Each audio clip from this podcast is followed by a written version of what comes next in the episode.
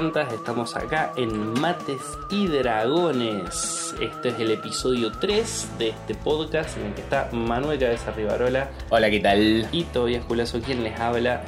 Nos pueden seguir en Instagram como Tobias Culazo, Manuel Cabeza Rivarola y nos pueden seguir como Mates y Dragones, que creo que vos todavía no nos seguís, cabeza. ¿Cómo que no? Nada, te estoy jodiendo. Ah, la puta madre. Eh, bueno, eh, este Porque te podía ser, digamos, que creías si me lo decías, pero. Era real, ¿te lo creíste? Sí, sí, sí. Eh, este episodio surge en base a la inquietud de un oyente y entonces vamos a hablar ni más ni menos que de miniaturas y... mm, ¿Cómo se llama? Imaginación. Y tableros versus imaginación.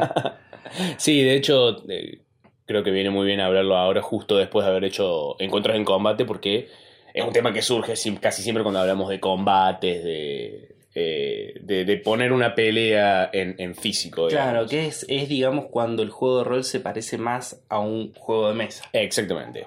Eh, la inquietud de- del, del audiente, básicamente, fue, eh, o del oyente, como le decíamos, No, no, audientes en el sistema digestivo. audientes del sistema Sí, sí, digestivo. acá- hablamos bien. Perfecto, acá, acá nos comunicamos como personas. Eh, la inquietud de esta persona fue, bueno, pero yo siempre veo, ya sea en, la- en- en series de televisión donde he visto Calabozos y Dragones o en internet, donde sea, gente jugando con tableritos, con muñequitos que representan los enemigos, los jugadores. eh, entonces su, su pregunta fue, eh, ¿cómo fue exactamente? ¿Qué tengo que Sí. comprar? No, la pregunta era, mira, ahora te la leo. Eh, porque me planteaba una, una diferencia. Dice, con respecto al combate y el posicionamiento en tablero, me interesa saber qué diferencia tangible hay entre el hexagonal con el cuadrilátero o si es simplemente cuestión de gustos. Bien. Porque hay tableros que son todos pequeños hexágonos, como, como un panal de abejas, y otros que son cuadrados. Sí, es cuestión de gustos, principalmente. Eh, si, digamos, a la hora de mover una fichita en un tablero eh, de cuadrados y diferencia con hexagonal, que en el cuadrados hay como ciertas cuestiones geométricas que se pueden explotar un poco, pero son casos que para mí no vale la pena ni siquiera hablar de, de- de la diferencia tangible, es una cuestión de gustos, básicamente. Bien. Eh, pero antes de meternos en tanto detalle, eh, quería, bueno, hablar un poco de... Es necesario usar miniaturas, es necesario usar tablero, hace falta tener toda esa parafernalia para poder tener una buena partida de rol. Y la respuesta obviamente es no. No, no Eh, te hace no. falta tener nada. Nada de nada, solamente dados, que inclusive se puede bajar aplicaciones de dados si es que todavía Sí. no los tenés y que dudas, así que no te hace falta tener nada en la mesa. Bien. Eh, pero que sí me gustaría decir, bueno, tocar ciertos contras y beneficios de cada método. De decir, bueno, voy a usar tableros o voy a usar- vamos a hacerlo todo en el teatro de la mente, digamos. Perfecto, bueno, decime las cosas positivas primero de hacerlo todo mental. Todo mental. Es una película de del presupuesto infinito. Puedes hacer lo que quieras. Vo- Vos de repente como máster decís, aparecen 100 dragones en el cielo peleando contra 100 diablos alados, pasa. Claro. No te hace falta tener absolutamente nada a mano. eh, podés estir, puede ser un campo de batalla gigante, inmenso, de kilómetros y millas de distancia. En medio de una pelea se pueden transportar a otro plano de existencia y reventarse la cara contra alguien. Eh, ¿Puedo decir otro pro? sí, Tenés la mesa despejada. tenés la mesa despejada, cosa que siempre está bueno porque tenés lugar para las papitas. Perdón, estoy cagado de sed. Sí, sí, sí. Eh, Entonces, eh, te da esa, ese, esas posibilidades ilimitadas que solamente la mente de una persona puede tener.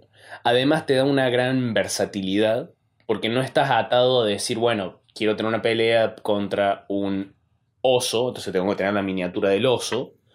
No tenés, no te- no tenés ni siquiera ese problema. Eh, y además tiene una agilidad. eh, uno normalmente cuando tiene un tablero dice, bueno, vamos a hacer una pelea, tengo que sacar todas las miniaturas, mientras todo el mundo me dice iniciativa, eh, tengo que empezar a, pon- a- a disponerlos en el campo de batalla, a ver dónde están parados cada uno, uh, vos dónde estás, vos dónde estás, bueno, todo ese armado propio que medio que cuando vos venías embalado con combate, que se supone que es como más dinámico, se pierde un poco con el tablero, cosa Claro. que con la imaginación no pasa. Bien, Eh, ahora decime contras. Contras. Eh, cuando las peleas se ponen muy complejas, especialmente en un juego como Calabozos y Dragones, donde habíamos mencionado un poco el episodio anterior, se juega mucho con, las, con distancias precisas, con Claro, el ¿eh? posicionamiento es muy importante en Calabozos y Dragones, sobre todo a la hora de, de- de- de ser particular con las habilidades. Claro, con el rango, con el alcance de los poderes, con el alcance de los ataques. Exactamente. Hay muchos bichos que, que justamente por su tamaño eh, podrían o no llegar a realizar un ataque en un turno. Exactamente. Eh, todos, esos factores, sumado al hecho de que hay, puede haber diferentes tipos de criaturas, varios personajes principales, eh, todos en el mismo campo de batalla, se vuelve muy difícil a veces mantener todo en la cabeza. Claro. Asegurarse que todos los jugadores estén imaginando el mismo campo de batalla. Sí, vos, vos estás parado acá, uh, pensé que estaba acá esto del otro lado, entonces no quiero hacer eso. Ese tipo de cosas puede llegar a pasar mucho jugando con la imaginación.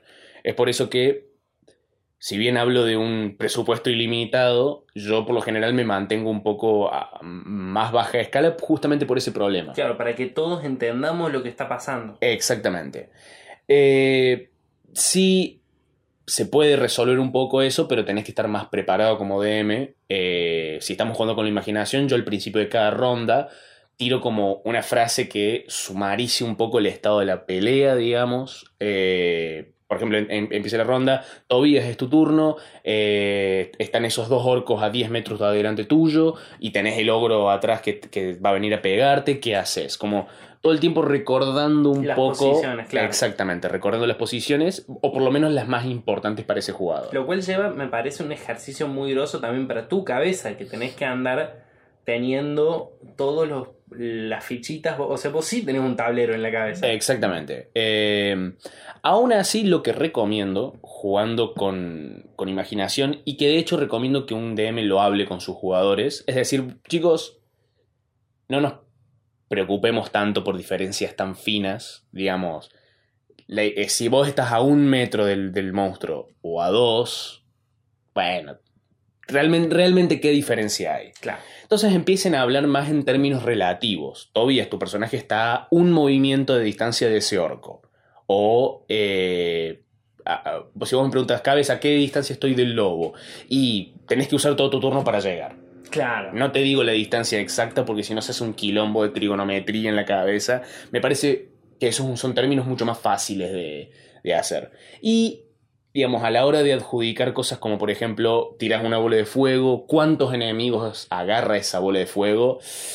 El, el manual de Dungeon Master, de hecho, tiene varios consejos para esos casos, que es simplemente o tirar un dado para determinar la cantidad de enemigos que agarra, eh, o dar un estimativo, digamos. No creo, me parece contraproducente intentar lle- llevar todo a una precisión perfecta jugando, cuando estás jugando con, con la imaginación. Porque creo que los beneficios de la imaginación son justamente esa agilidad, Claro. eh, esa rapidez y eso Esa de... falta de tecnicismo. Exactamente. Eh, eso me parece importante. Si vos querés jugar mucho con distancias, mucho con la precisión y sos una persona bastante más táctica en combate, ahí sí considera pasar a tablero.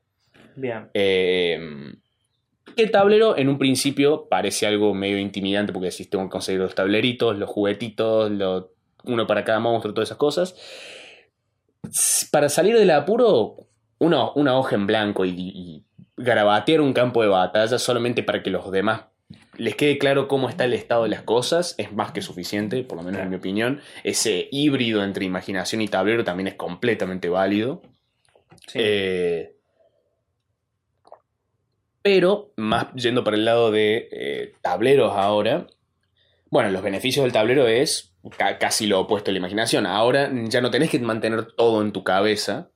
Ahora lo tenés todo en la mesa, ves exactamente dónde está parado cada uno, todo el mundo ve todo el tiempo a qué distancia está tal de quién, y, es, y etcétera, etcétera. Entonces, tu personaje, vos como jugador, mientras no es tu turno, ya puedes empezar a idear planes, porque ya ves cómo es el estado de la pelea. Claro. Eh, te da la posibilidad como Game Master de poder hacer peleas un poco más complejas mecánicamente, porque no te tenés que preocupar por mantener todo en tu mente, digamos. Claro. Eh, Y aparte de eso, no hace falta tampoco un presupuesto para hacerlo. De última, eh, incluso con no mucha plata podés hacer algo semi profesional eh, con, con si, si agarras un- una hoja A3, le imprimís con los cuadrados y la plastificás, ya está, y eso debe salir 100 pesos. Como mucho, sí, sí, sí. Eh, un, un fibrón a base de agua, podés dibujar encima de eso y lo limpias con un pañito con un poquito de alcohol etílico y ya está, tenés tablero de combate perfecto, que es lo que hacemos nosotros, de hecho. Sí. Eh, y además las miniaturas tienen un beneficio tangible de ser copadas. Sí. Es cheto jugar con Es miniaturas. cheto. O sea, tenemos, por más puro y, y actor y todas las cosas que me quiero hacer, es cheto poder decirle a los jugadores, mira, pelean contra un dragón, ¡pum! Y le pones el dragón al frente. Claro, el, el efecto de Morgon en Stranger Things. Exactamente. Es... Que es que de repente incluso puedes poner la ficha sin nombrarla y que se caigan todos hasta las patas. Y todo el mundo, ¿qué? ¿Qué es eso? Y, lo agarro, y lo empiezo a ver y decir, ¿qué carajo estamos peleando acá, ven? Eh, ese efecto, la verdad, es muy valioso para mí. Aunque eh, eh, otro problema que tiene, eh, que se condice un poco con el tema del presupuesto, por más miniaturas que tengas, tarde o temprano te vas a empezar a sentir un poco limitado por ellas. Eh, empezar a decir cosas como, uh, me gustaría que peleen contra todo un ejército de esqueletos, uh, pero tengo, tengo solamente, cinco. exactamente, tengo solamente cinco, ah, qué cagada, voy a tener que hacer otra cosa. Em- empezás casi sin querer a adaptar tus peleas a las a las miniaturas que tenés. Entonces te vas Claro, limitando malísimo. solo, exactamente. Bueno, ahí vos haces algo eh, que me parece como una muy buena opción, que, que es que tenés eh, fichitas de tail, Sí, que son los extras de la batalla. Exactamente, exactamente. Eh, so- las fichitas de tag las uso para todo. Para otros enemigos que no tengo miniaturas. Che, acá hay, una, hay un piso de lava que no tienen que tocar. Fichitas rojas de tag en todo ese piso para que quede marcado. Antorchas que estén prendidas por el campo de batalla. Se le pongo encima una miniatura para decir está paralizado. Pum, para que todo el mundo recuerde que está paralizado. Una fichita negra, ponele, qué sé yo. Claro. Eh, entonces me ayudo con, con- con todas esas. eh, todas esas herramientas visuales todo el tiempo para poder mantener las cosas visualmente al frente mío sin tener que memorizarme todo. Además, para mm, la gente más táctica, la gente que, que piensa mucho más en la estrategia, en, en- la dimensión, sí, estratégica de, de- de cada combate, jugar con algún tipo de tablero y ayuda visual me parece mucho más adaptable a ellos. Hay una cosa que me parece muy rica en cuestión de los tableros, que es que de repente dejan, dejan de ser aleatorios o supuestos los obstáculos. Exactamente. Eh, y eso me parece algo muy válido, la posibilidad de repente de un elfo del bosque de esconderse atrás de un árbol, o la posibilidad de un mediano de esconderse eh, atrás de un cadáver, se vuelve real que es algo que jugando con la imaginación eh, muchas veces puede pasar incluso como si te permito hacer esto, eh, pero no es que vos como jugador tenés por ahí la decisión de decir, veo esto acá, sé que esto está acá, voy a tomar esta decisión. Exactamente, exactamente. Eh, con, jugando con la imaginación necesito que haya un DM del otro lado que me diga si aparece algún, si se materializa algún cadáver para esconderme atrás de él. Exactamente. Eh, aunque sí lo que voy a decir es, jugar con tablero lleva mucho a lo que se dice que redundantemente, pensar en el juego como un tablero. Mm, ¿A qué me refiero con esto? Llevo muchos jugadores que dejan de interpretar un jugador y pasan a jugar un juego de mesa. In- Interpretar un personaje y pasan a jugar un juego de mesa. claro. Eh, dejan de, de- de decir, uh, yo soy eh, Ricardo, el luchador que perdió a su hermano y lo está buscando y es súper honorable, a decir, bueno, yo soy esa ficha en la mesa, me puedo mover seis cuadrados y puedo tener una acción. Claro, y tengo estas habilidades. Exactamente. Eh, y es como. Es casi como atrofiar un músculo.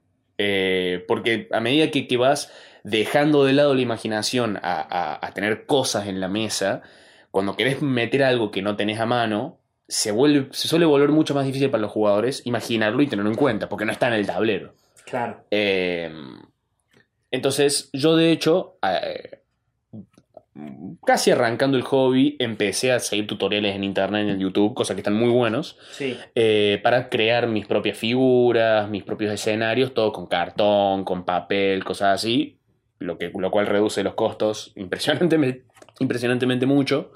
Eh, empecé a hacer esto mm, casi arrancando el hobby, entonces fui acumulando, acumulando miniaturas, miniaturas, como diciendo, para mí lo máximo del hobby es tener todo el calabozo armado en la mesa, con todos los terrenos y miniaturas y puertas y trampas, todo marcado ahí en el mapa, para mí eso es lo mejor de todo. Y a medida que, que fui jugando más y más y más y más y acumulando más y más experiencia, como que casi que fui retrocediendo de eso. Y ahora para mí lo ideal es eso, es el punto medio. Es eh, ciertas habitaciones del calabozo las dibujo con, eh, con fibrón, si es necesario, si se sale la pelea. Tengo aún así las miniaturas, marco ciertas cosas con, eh, con las fichas o las dibujo en el mismo tablero también. Em, pero me gusta mantener ese punto medio entre, sí, está bien, tenemos un tablero, podemos ser tácticos, está muy buena la precisión porque a mí me gusta también, pero no nos olvidemos que son personajes en una historia, son personajes en un lugar.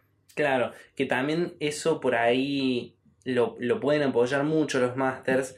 Eh, pensando en qué dicen y qué no dicen, porque muchas veces también pasa esto.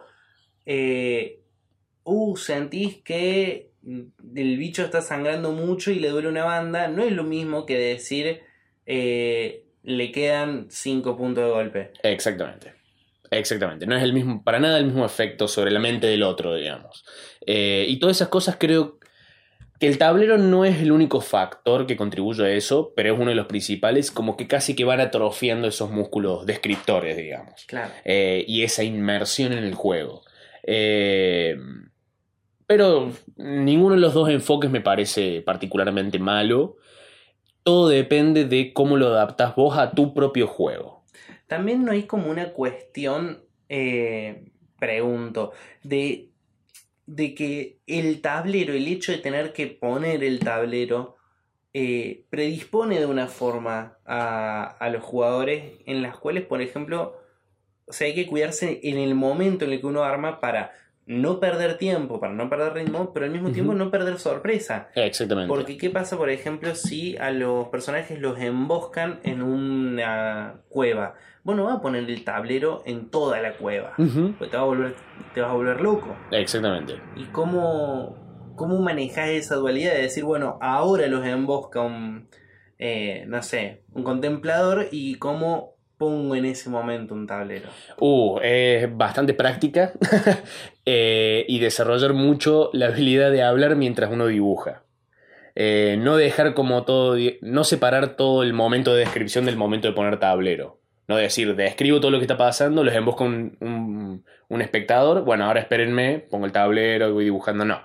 Y intentar mezclar un poco las dos cosas. Un, eh, están caminando por la caverna oscura y escuchan un pequeño susurro de lejos. A uno se le eriza el pelo del cuello y ahí empiezo a poner el tablero. Eh, Porque también hay que, hay que considerar que eso, cualquier movimiento físico del máster, como levantarse, poner el tablero, genera una adrenalina en todos los jugadores. Es como, ¿qué está haciendo este hijo de puta que acaba de la mierda todo, sí, exactamente. Que es eh, básicamente lo que uno busca todo el tiempo. Exactamente, yo pasé de querer evitar todo ese momento para decir, para tener todo listo rápido, hmm. a decir, no, bueno, primero, eso es un viaje, requiere mucho tiempo de preparación de antemano. ¿Cómo puedo hacer para usar eso a mi ventaja? Y es justamente lo que vos decís, ese momento de, que los jugadores están relativamente tranquilos o caminando y de repente estás poniendo cosas en la mesa, es uff, uff, agrega la atención. Claro, para eso por ahí también eso de decir, bueno, que ellos al principio de la partida, aunque no usemos tablero en toda la partida, eh, que tengan sus, sus minis listos. Exactamente, eso también ayuda mucho. Eh, y sí, creo que una, de las habilidades de ser Game Master es estar todo el tiempo malabareando cosas sin que necesariamente los jugadores se den cuenta. Entonces, eh, si estoy usando una pantalla de Game Master, aprovecho mientras ellos están deliberando en la entrada de la cueva, voy sacando la miniatura del espectador, voy armando, voy sacando los fibrones, voy pensando, bueno, si más o menos la forma de la cueva es más o menos esta, o, quizás ya la tengo anotada en otro lado de antes. Eh, todo eso es como trabajo en paralelo constantemente, mm. es algo que tenés que desarrollar como máster porque si no vas a morir. Em, pero igual es una habilidad como cualquier otra, se desarrolla y llegado el momento, si se detuvo un poco el momento de la, de la partida, bueno, tampoco es el fin del mundo. Claro, recuperalo con una buena narración durante la batalla. Exactamente, tranquilos chicos, está todo bien. eh, Y hay, hay otra cuestión que, que me pregunto, que es... eh, o sea, en realidad es para aclarar, ¿el tablero es exclusivamente para batallas? No, no, no, no necesariamente. Cre- creo que el, el tablero en definitiva es extremadamente útil cuando querés que todo el mundo tenga claro cómo se ve un ambiente con muchos elementos complejos. En combate son las miniaturas, eh, pero fuera de combate puede ser una sala muy grande que tiene muchas trampas, eh, que tiene muchos, quizás una, es un- una partida más de detectives y de misterio y les dibujas cómo es la escena del crimen, que está llena de pistas, entonces, para que todo el mundo tenga, tenga en la vista cosas que pueden acercarse a ver constantemente. Mm. Eh, yo en un principio pensaba que era muy buena idea tener un mapa completo de un calabozo que estén explorando, por ejemplo. Eh, entonces pensaba, uh, bueno, debería imprimirlo en, en su totalidad y quizás ir reveral- revelándolo de a poco. El problema de hacer eso es que explorar el calabozo deja de ser explorar un lugar y pasa a ser como tachar ítems de una lista. Como, bueno, ya estuvimos en esta, sala, ya estuvimos en esta sala, ya estuvimos en esta sala. En vez de, de sentir eso de, de, de estamos explorando un lugar y no sabemos dónde se va a terminar, no sabemos cuánto falta, no sabemos si exploramos todo lo que había para explorar. Tener el mapa completo del calabozo al frente de los jugadores causa eso. Claro, habría eso, de revelarlo de a poco. Revelarlo de a poco, o inclusive no revelarlo de a poco, simplemente mm, no, no mostrarles nada de la totalidad del calabozo. Que ellos sean de última los que intentan mantener todo en la memoria, o inclusive dibujar el- ir dibujando su propio mapa, como la gente hacía en antaño, Claro. cosa que creo que debería volver porque... Porque aparte habla de la percepción que ellos están teniendo de ese lugar. Exactamente, exactamente. Em, pero sí, eh, He visto hace poco una, unas mesas de rol que me han volado la cabeza. Una sí, que seguramente todo el mundo vio, que, que tienen todas las estructuras edilicias para todos, gigantes. Pero he visto algo que me pareció sumamente práctico, muchísimo más caro que el papel, pero sumamente práctico si uno tuviese los medios, que es un televisor de 32 acostado, sí, conectado a una computadora. sí. Me pareció brillante. es muy buena idea, sí. Sí, Me sí. pareció brillante. Iba literalmente revelando porque tenía eh, imágenes con algunas partes bloqueadas. Ujú. Y los mismos cuadrados sobre el tele. Entonces los muñecos iban sobre el tele. Pareció una locura. sí, es muy cheto, definitivamente. es muy cheto. El tema es que ya conlleva toda una infraestructura de. eh, nada, tener un tele para hacer eso. eh, Una mesa tener grande. una compu eh, para poder conectarla. Una mesa grande. Son muchas, muchas cuestiones a tener en cuenta. Exactamente. Te quiero meter en otro, en otro aprieto, Dime. hablando de tableros. ¿Cómo, no sé si es tanto hablando de tableros o hablando de combates, pero como venimos de esos dos episodios, ¿cómo se trabaja el encuentro tridimensional? Mm, Porque el mm. combate es hacia adelante, hacia atrás, hacia los costados en el tablero. Sí. ¿Qué pasa si están en el agua o si hay personajes que vuelan? ¿Cómo, cómo lidias con eso? Uf, eh, recomendación primera y principal, por más que estés jugando con tableros, diría lo mismo que dije que jugando con imaginación, no se dejen llevar por la super precisión. No intenten eh, delimitar perfectamente las distancias. Eh, si uno está, uh, este está 30 pies para arriba, 10 pies para el costado, pero este está 30 pies para arriba y 15 pies para el costado. Bueno, es más o menos la misma distancia. Em, no, en ese caso buscaría no preocuparme tanto por la superprecisión porque jugar en tablero es muy difícil eh, para, para un combate más tridimensional. Traducir eso, esas tres dimensiones a un tablero es extremadamente difícil, eh, por lo que contaría mucho más con esas distancias eh, relativas. Buscaría intentar que los enemigos no no se separen tanto o no estén en posiciones tan alocadas todo el tiempo, quizás, Claro. quizás no. Eh, siempre con distancias casi, casi relativas en cuanto a altura. Si.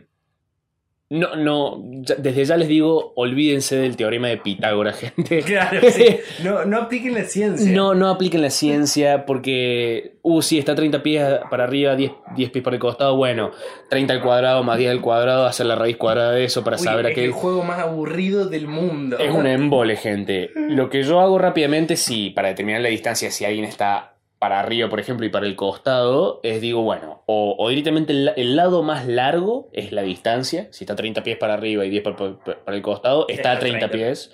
O decir, bueno, sumarle 5, 10 pies más, ponerle, pero medio ojo, digamos. Está 30 pies para arriba, 50 para el costado, bueno, está 60 pies. Claro. Digamos y aparte la, la velocidad de movimiento que aplica es la de el fluido en el que están. O si están volando, si están en agua. Exactamente. Si alguno dice, bueno, yo con mi grupo, sí somos súper precisos en, en com- en combates tridimensionales y, y sí nos ponemos a hacer los cálculos y todo es divertido y se hace rápido, por favor cuéntenme cómo lo hicieron. Claro, bien por ustedes. Eh, bien, muy bien por ustedes. Yo la verdad no he encontrado método que, que sea divertido. La vez, las veces que he intentado hacer eso han sido... Los combates han tenido en total una hora entre medio de todos los combates de cálculo y de discusión y de no, para mí está un poco más, no, para mí está un poco menos. Ah, mira, yo calculé que está acá. No, gente, no, el juego no está hecho para eso. No, Dejen un de hacerlo. combate de una hora te debe quedar la cabeza hecha mierda Sí, soy- directamente. Eh, Una sola, una hora de discusión entre todo el combate, entonces fue un combate de dos horas y pico, ponele. Sí, sí, sí. Eh, eviten eso. Eh, sí, y apliquen eso. Distancias relativas, tranca, Sí, porque aparte más relajado. suma un montón. Está muy bueno un combate con, con otros espacios y con otros seres. Sí, De repente ver cómo te las rebuscas. Vos que no sos un bicho que respire bajo el agua para enfrentarte con un bicho acuático o para pelearte con un ángel, qué sé yo, que está volando, exactamente. eh, suma un montón. El tema es eso, que no sea una traba. Exactamente. Y además, eh, no solamente en, en combates volando o subacuáticos, sino simplemente.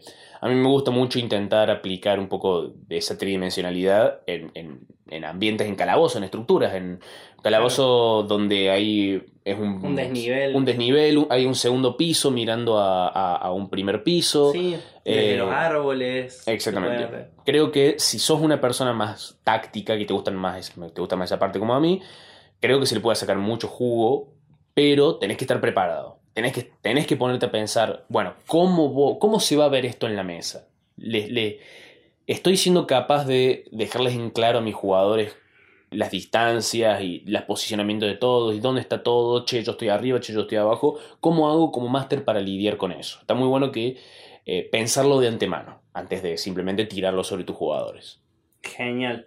Y ya yendo como a lo específico, que era la pregunta esta eh, de, del oyente. Eh, hexágonos, cuadrados, ¿por qué? Em, yo para tableros de combate, eh, que son los que uso el 95% de las veces, un tablero que, para, para, que, para mostrar una pelea, uso cuadrados porque me es mucho más difícil hacer las bases de las miniaturas. Eh, es mucho más fácil a la hora de hacer cálculos de, por ejemplo, quiero hacer una criatura grande que ocupe tanto, tanto espacio, es mucho más fácil pensar en cuadrados que en hexágonos. Eh, es mucho más fácil construir en pequeños escenarios si estamos hablando de cuadrados. Eh, me parece mucho más simple a la hora del movimiento. Eh, el único tema a tener en cuenta es lo que mencioné un poco al principio, principio, que es de, se puede como, si no se tiene cuidado, como explotar la geometría de los espacios, sobre todo en las diagonales. Hmm. Es por eso que el libro de Calabozos y Dragones te dice, si vas a jugar con miniaturas en una grilla de cuadrados, cada dos movimientos en diagonal es como si te hubieses mo- movido un cuadrado extra. Entonces, por ejemplo, moverse dos cuadrados en diagonal es como si te hubieses movido tres cuadrados. Claro. Es, es por un, todo un tema de geometría que sí, si sí, no sí, se... que tiene que ver con eso, con la distancia que recorres realmente. Exactamente. Con hexágonos eso no pasa. Claro, los Eh, movimientos diagonales valen lo mismo que los movimientos hacia adelante. Exactamente. Eh, tiene, cre- creo que para a la hora de usarlo en combate, el beneficio principal es ese. Y hay, lo único que he escuchado de otra gente es que simplemente les gusta cómo se ve un hexágono en una grilla de hexágonos en vez de una grilla de cuadrados. Eh, pero más allá de eso, para mí no vale la pena usar en combate hexágonos, justamente porque el único beneficio es ese.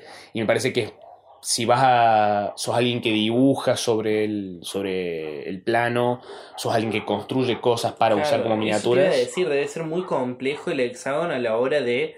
eh, eso, si vos decís que tengo piecitas de madera para construir Exactamente. y lo complicamos un montón. Sí, sí. Y además, eh, en, en un papel A3 puedes poner mucho más cuadrados de 2 centímetros y medio de, de- de lado, por ejemplo, que hexágonos de- del, mismo, del mismo tamaño. Ah, mira, Eh, claro, economizás también. Exactamente, le sacas mucho más jugo. Pero donde se más se suelen usar hexágonos no son para los mapas de los lugares, de los combates, sino para mapas de eh, Overland, de la Tierra, digamos, del mapa del reino, del mapa del país, del mapa del mundo. Ahí sí se suele poner sobre eso una grilla de hexágonos eh, para que... Para calcular distancias. Para calcular distancias principalmente, para que no pase eso de que pasa en, en combate en, en- en la pequeña escala de tener que contar más cuadrados en diagonal.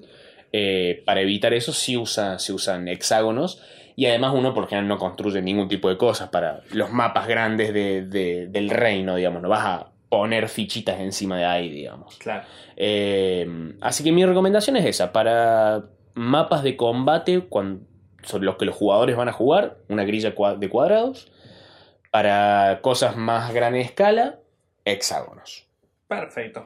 Bueno, ¿algo más para agregar sobre el tema? Mm, no, creo que lo hemos tocado en bastante detalle. De última, le podemos comentar a la gente que cualquier duda que tengan, nos pueden preguntar por eh, Mates y Dragones, por lo general contestamos por el Instagram. Y además seguramente vamos a sacar unos pequeños... eh, Apéndices. claro, unos bocadillos de, de podcast donde vamos a contestar una batería de preguntas. Así que pregunten gente, por favor. Bueno, nos vemos en el próximo episodio de Mates y Dragones la semana que viene. Nos vemos, cabeza. Nos vemos todavía, te quiero. Same.